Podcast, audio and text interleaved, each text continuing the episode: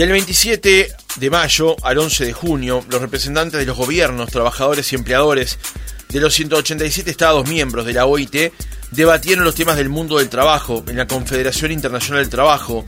Esta conferencia fue la primera de carácter presencial tras dos años de virtualidad por la pandemia. La seguridad y la salud en el trabajo, el aprendizaje, así como la economía social y solidaria fueron temas centrales del encuentro este año. Por Uruguay participaron una delegación oficial que encabezó el subsecretario del Ministerio de Trabajo, Mario Aristi, a la que luego se sumó el ministro Mieres. También participaron representantes de las cámaras empresariales y el pit El ministro Mieres destacó las actuales condiciones del empleo en nuestro país. Luego de una exitosa campaña de vacunación que alcanzó rápidamente altos niveles de cobertura, comenzó una sostenida reactivación del empleo que permitió llegar a fines del 21 a indicadores iguales o mejores de los existentes en los tiempos prepandemia. Hoy tenemos una tasa de desempleo que es la menor desde 2017. Se ha reducido la informalidad laboral y hemos recuperado los puestos de trabajo perdidos durante el año 2020. Por su parte, el secretario general de la FUS y dirigente del PIT-CNT, Jorge Bermúdez, habló sobre las condiciones actuales del empleo tras la pandemia. La misma transcurre en un clima en donde el telón de fondo es la pandemia, lo que ha sido todo este tiempo sin una actividad presencial y todo lo que ha dejado en la propia memoria del director general se refleja esa propia pandemia que ha empujado a, la pobreza, a la marginación, eh, a cientos de millones de personas en el mundo ya desnudado en lo que era ya eh, la situación de una política eh, desenfrenada del modo de producción capitalista que está acabando con los propios recursos naturales del planeta. El representante por el sector empleador, Andrés Fostic, afirmó que tanto en el rol de supervisión de las normas fundamentales del trabajo como en el trascendente rol parlamentario de la OIT hay oportunidades para mejorar su actuación y mencionó, a modo de ejemplo, el caso vinculado a Uruguay. ¿Qué evaluación podemos hacer de esta reunión de la OIT? El reclamo de las cámaras empresariales estuvo sobre la mesa. Recibimos en nuestra entrevista central a Andrés Fostic, presidente de la Comisión Sociolaboral de la Cámara de Industrias del Uruguay. Fosti, ¿cómo le va? Buenos días, gracias por acompañarnos. Muy buenos días para ustedes y la audiencia, gracias por la invitación. Por favor, es un gusto. Fosti, en primer lugar, antes de pasar eh, efectivamente a lo que ocurrió durante eh, la conferencia de la OIT, ¿cómo fue volver a actividades presenciales luego de dos años de virtualidad a causa de la pandemia? Eh, en lo personal fue todo un desafío tomar la iniciativa previamente de animarnos a decir que sí, ya fue es una historia importante. Llegar allá a ver el grado de libertad que tienen los suizos, sobre todo los ginebrinos, este, de alguna forma preocupa y asusta. Este, no estamos acostumbrados, pese a que aquí hemos abierto muchísimo, ellos este, están súper abiertos. Y en un ámbito donde convivimos eh, casi 4.000 personas de 180 países, en, muchos de ellos con carencias importantes en materia de vacunación, este, reuniones muy prolongadas, muchas horas, jornadas largas, muchos días, eh, lugares cerrados, este, daba su buena cuota de temor. Por eso estamos acá de vuelta. Bien. Fosti, ¿cuánto tiempo lleva preparar una conferencia como esta, sabiendo que en estas instancias se presentan voceros o representantes de todos los órdenes de cada país? Y de hecho el orden del día se fija eh, habitualmente el año anterior por el Consejo de Administración de IT, que es el órgano máximo de dirección, está integrado por 28 gobiernos, 14 eh, representantes de trabajadores y 14 empleadores. Esa es la dirección de, de la IT. Así se elabora un orden del día que se pule en el último Consejo de Administración de marzo este, de a partir de ahí empieza la preparación, la memoria del director, leerla a veces puede llevar eh, eh, una semanita, este, cuando pide con ganas, y sobre eso, cuando nos invitan a participar y hablar, debemos hablar este, y comentar alguna parte de esas memorias, cosas que hicimos lo personal. Eh, Fosti, con respecto a los temas que se debaten en la conferencia, hablábamos recién del mecanismo para eh, acordar justamente las presentaciones y, los tres órdenes que están presentes en cada conferencia. Los temarios, ¿cómo se definen? Eh, vamos a orientar a, la audiencia en que la OIT es la única agencia tripartita de Naciones Unidas. Este, no existe otra en el mundo eh, que reúne gobiernos, empleadores y trabajadores y, y todo se hace en forma tripartita y se resuelve en forma tripartita, salvo alguna excepción. Este, o sea que la participación es, este, es universal y, tripartita y las, las decisiones este, se toman así. Hago la salvedad de que algunas, porque eh, una, un trabajo habitual, anual, que no varía, es el estudio de 20, 22, 24 casos en el mundo, de estados en el mundo que entiende la Comisión de, de Normas Internacionales que deben ser revisados. Así estuvo el Uruguay allí en el 2019 por última vez. Y esa lista de 22 nace de una lista primaria que ofrece la oficina, la oficina de 40, de la que bipartitamente, con exclusión de los gobiernos, se eligen qué casos tomar. O sea que el Uruguay cuando llegó a integrar la lista en el 2019 fue porque trabajadores y empleadores del mundo decidieron llevarlo. Esa es la forma de, manejo, diríamos, de la, Bien. De, la, conferencia, que en, ese tamaño es una gigantografía de cualquier, de cualquier cosa que no podamos imaginar. Claro. Este, pero aquí hubieron, en este año hubieron, ustedes lo mencionaron en, el título, hubieron comisiones este, sobre eh, distintos puntos que eh, son los que se resolvieron allí, el aprendizaje ustedes lo mencionaron, una comisión recurrente sobre el empleo recurrente, porque es un tema que habitualmente vuelve a la conferencia cada pocos años. Eh, la comisión de asuntos generales, que el título no decía nada, finalmente fue la principal, la que llevó más tiempo, la que dio más trabajo y la que resolvió algo muy importante, que fue que la OIT dejara de tener dentro de sus casi 200 convenios internacionales, dejara de tener ocho fundamentales y pasaran a ser nueve. Este, eso hizo de que eh, dos convenios sobre seguridad y salud en el trabajo eh, se trataran eh, en este caso y pasaran a ser un noveno fundamental. La diferencia entre estos convenios y los demás es que en algún momento, quién sabe cuándo, la obligación de los estados aplicar el contenido de ese convenio va más allá de que tengan ratificado en forma nacional el convenio. O sea que, de una forma, son temas bastante técnicos, pero intento de traducirlo este, lo más simple posible. sí. Fosti, ¿cuál es la visión que se trajo desde la OIT luego de haber escuchado a los órdenes empresariales, sindicales y a los gobiernos de varios de los países que están involucrados acerca de cómo ha cambiado o se ha redimensionado el trabajo luego de dos años de pandemia? Bueno, las suertes son varias, ¿no? Este, hay países que han hecho las cosas muy bien y le ha ido muy bien.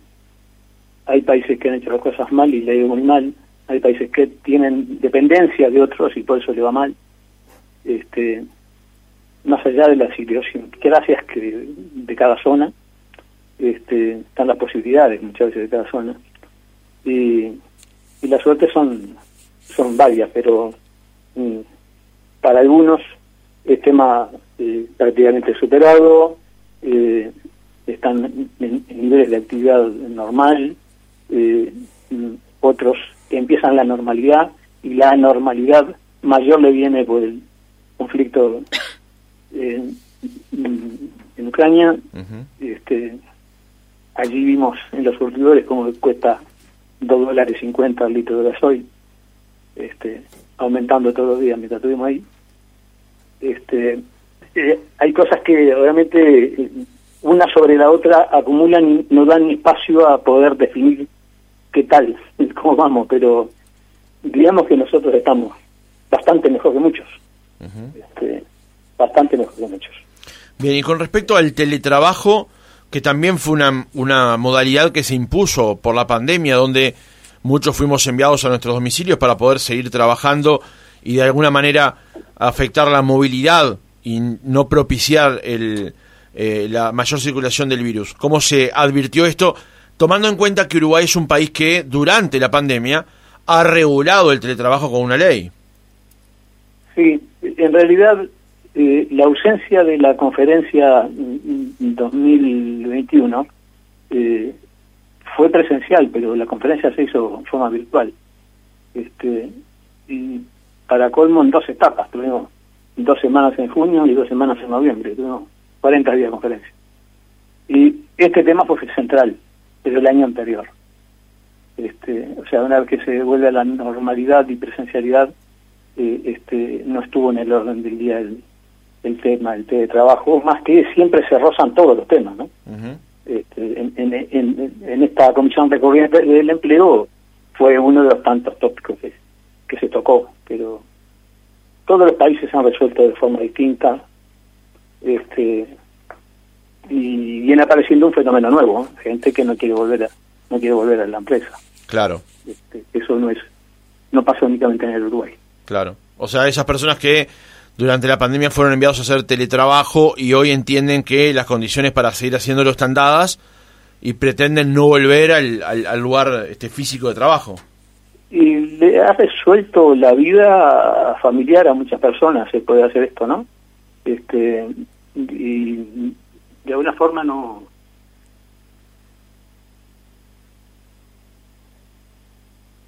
¿Está por ahí, Fostic?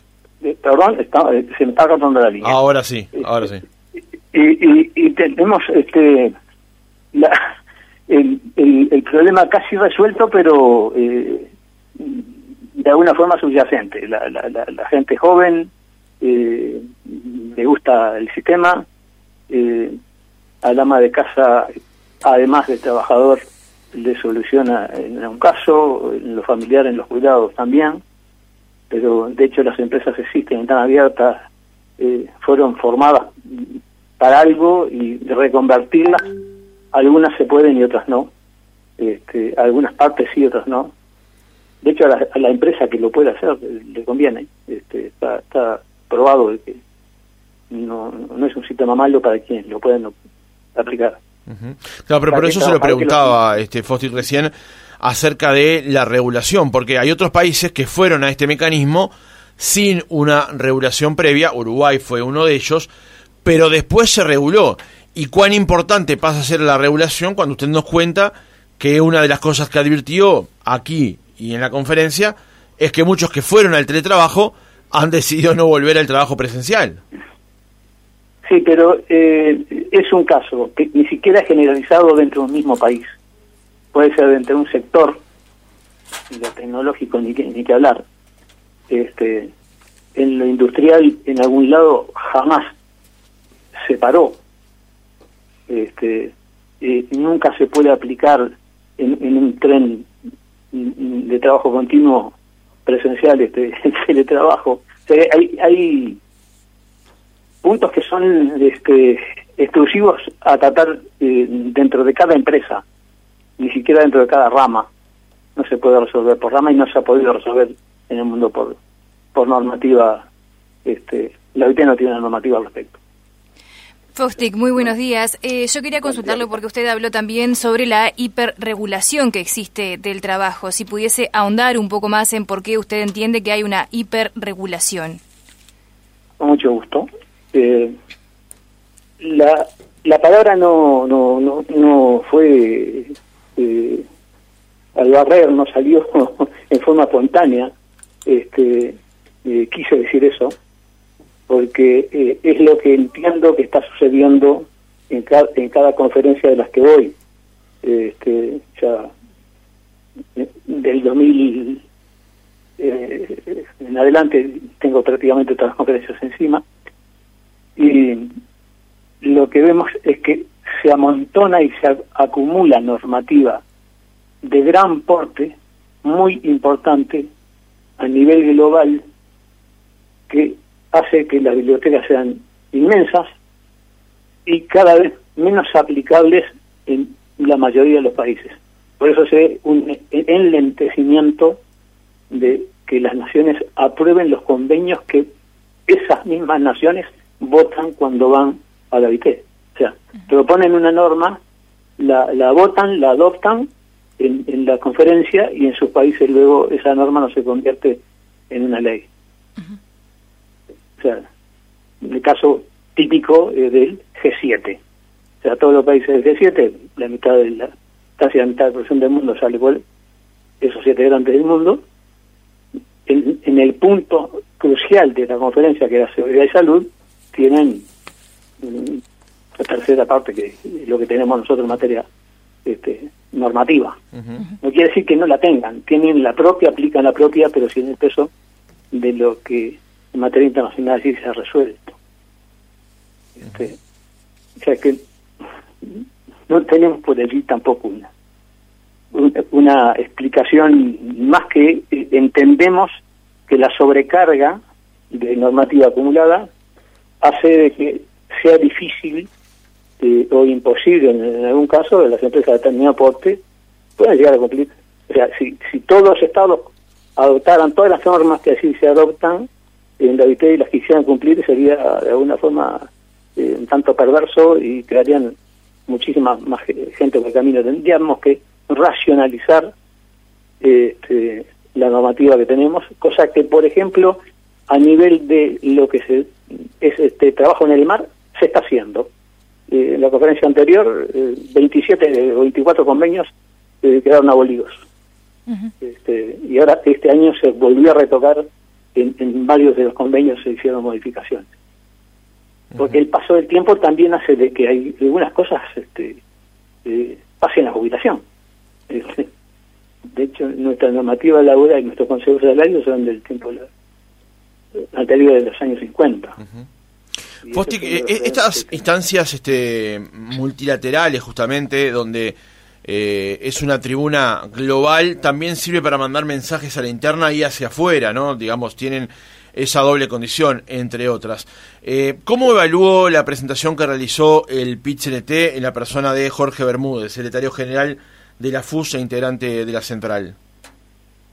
Ah, no, no, no, no, no cabe de que yo haga comentarios sobre lo que dijo eh, Jorge, tenemos una, una, buena relación además.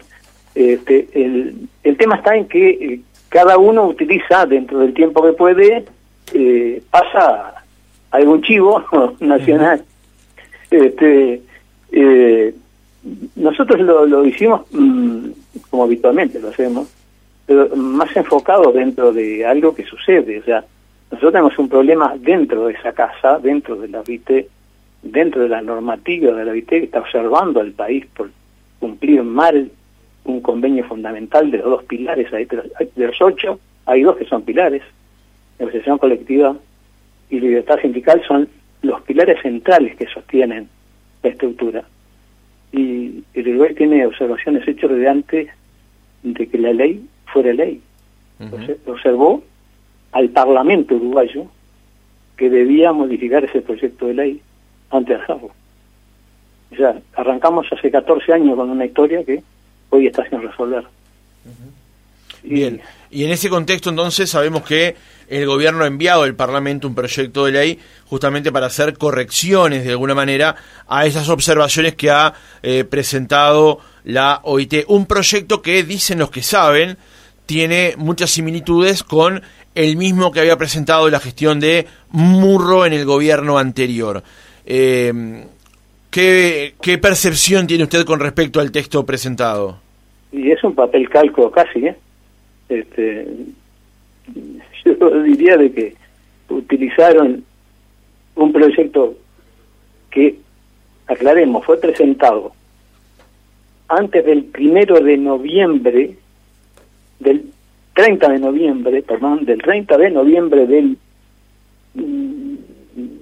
2019, mm, porque la OIT, en, un fallo muy contundente, en, un, en una conclusión del, Departamento de Normas, en donde compareció el gobierno uruguayo a dar sus explicaciones por qué tenía esto sin, resolver, eh, en junio del 2019, centenario de la OIT, una, conferencia extraordinaria porque se festejaban los 100 años, el gobierno se trae el, como deber corregir la legislación uruguaya en materia de negociación colectiva y presentar un proyecto de ley ante una fecha determinada. Es un, es un extremo lo que sucedió en el 2019.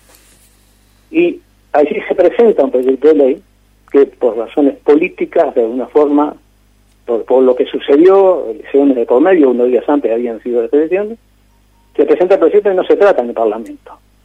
Y por lo tanto, este, pasa a, cajón perdido.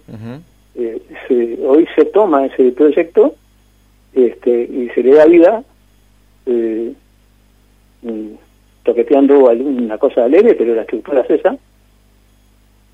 Por lo tanto, omitiendo una vez más corregir algunas de las observaciones básicas que tiene la OIT sobre la conducción del, de la negociación colectiva en el Uruguay.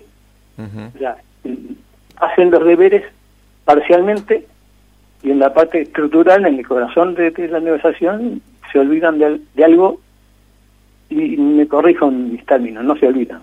O sea, lo tienen muy presente y por algún motivo que desconocemos, no pueden, no quieren, entienden que en ese momento eh, no puedo calificar que lo que sucede, pero no es desconocimiento, o sea, Claro, hasta ahí. Eh, eh, llama la atención que, esa expresión como análisis del asunto, cuando el gobierno este, pretende efectivamente corregir las observaciones o levantar las observaciones de OIT, que mande un proyecto que en primer lugar sea similar al anterior, que naufragó, y que usted nos diga que, entre otras cosas, como que no no pone primera sobre el tema, sino que va, como iría, como en punto muerto.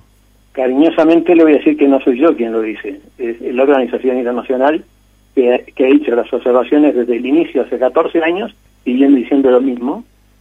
El Comité de Libertad Sindical, el Departamento de Normas Internacionales y la Comisión de Expertos son tres órganos de control de distinta índole que lo integran personas totalmente distintas, de distintos departamentos, inclusive los expertos son externos no pertenecen a la organización y han dicho que la solución Uruguay no se apega al convenio internacional 98 en su estructura y mantiene los consejos salarios como están, por un tema de tradición que eh, colide con el convenio. Y teníamos oportunidad cada 10 años de decir, bueno, el convenio no queremos más.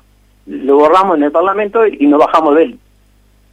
Pero es fundamental. Tampoco se puede bajar de la aplicación en, los hechos. Bien, Fostic, ya en el cierre del reportaje entonces, sabiendo este escenario, sabiendo la posición que tienen los empresarios, ¿qué se hace de aquí para adelante? Esperar que el Parlamento revise los antecedentes de cuando el presidente de la Comisión de Legislación se dirige a la OIT y le envía el proyecto de ley para que evalúe y le dicen, señor, usted aquí, en este artículo, esto que puso aquí no lo puede poner, lo tiene que cambiar. Esto que puso en este artículo aquí no lo puede cambiar, no lo puede dejar, lo tiene que cambiar, y así sucesivamente. O sea, eh, no van a tener en algún momento más remedio que eh, hacerle caso al 100%, porque no es normal de que la UIT se desdiga en todos sus ámbitos de algo que le está reclamando el Estado o sea, pasa por la jurídica. no, no, no es, no es un tema liviano. La pregunta es, ¿y si no, qué pasa? Y si no pasa lo mismo que hasta ahora, ¿qué pasó en 14 años? No pasó nada. Tenemos que estar obligados a cumplir con la ley que hay. ¿Qué hicimos estos, estos 12 años? No, lo que pasa es que hubo una realidad a partir de la presentación de la queja y un, por lo menos un intento, aunque lo que usted, por lo que usted menciona, este eh, por lo menos con no la fuerza necesaria para levantar dichas observaciones. La pregunta es, ¿qué pasa si no las levantamos? Si a jugar por sus palabras no pasa nada. Y no va a pasar nada. O sea, con lo que no estamos de acuerdo y la ley no corrigió, vamos a seguir conviviendo. Si no, nos vamos a convertir en violadores de la ley. O sea, la nación viola un convenio internacional y es observado, es la nación. Nosotros los empresarios no podemos violar la, ley que haga el Parlamento uruguayo, al que hemos votado entre todos. Tenemos que acatar lo que de ahí sale.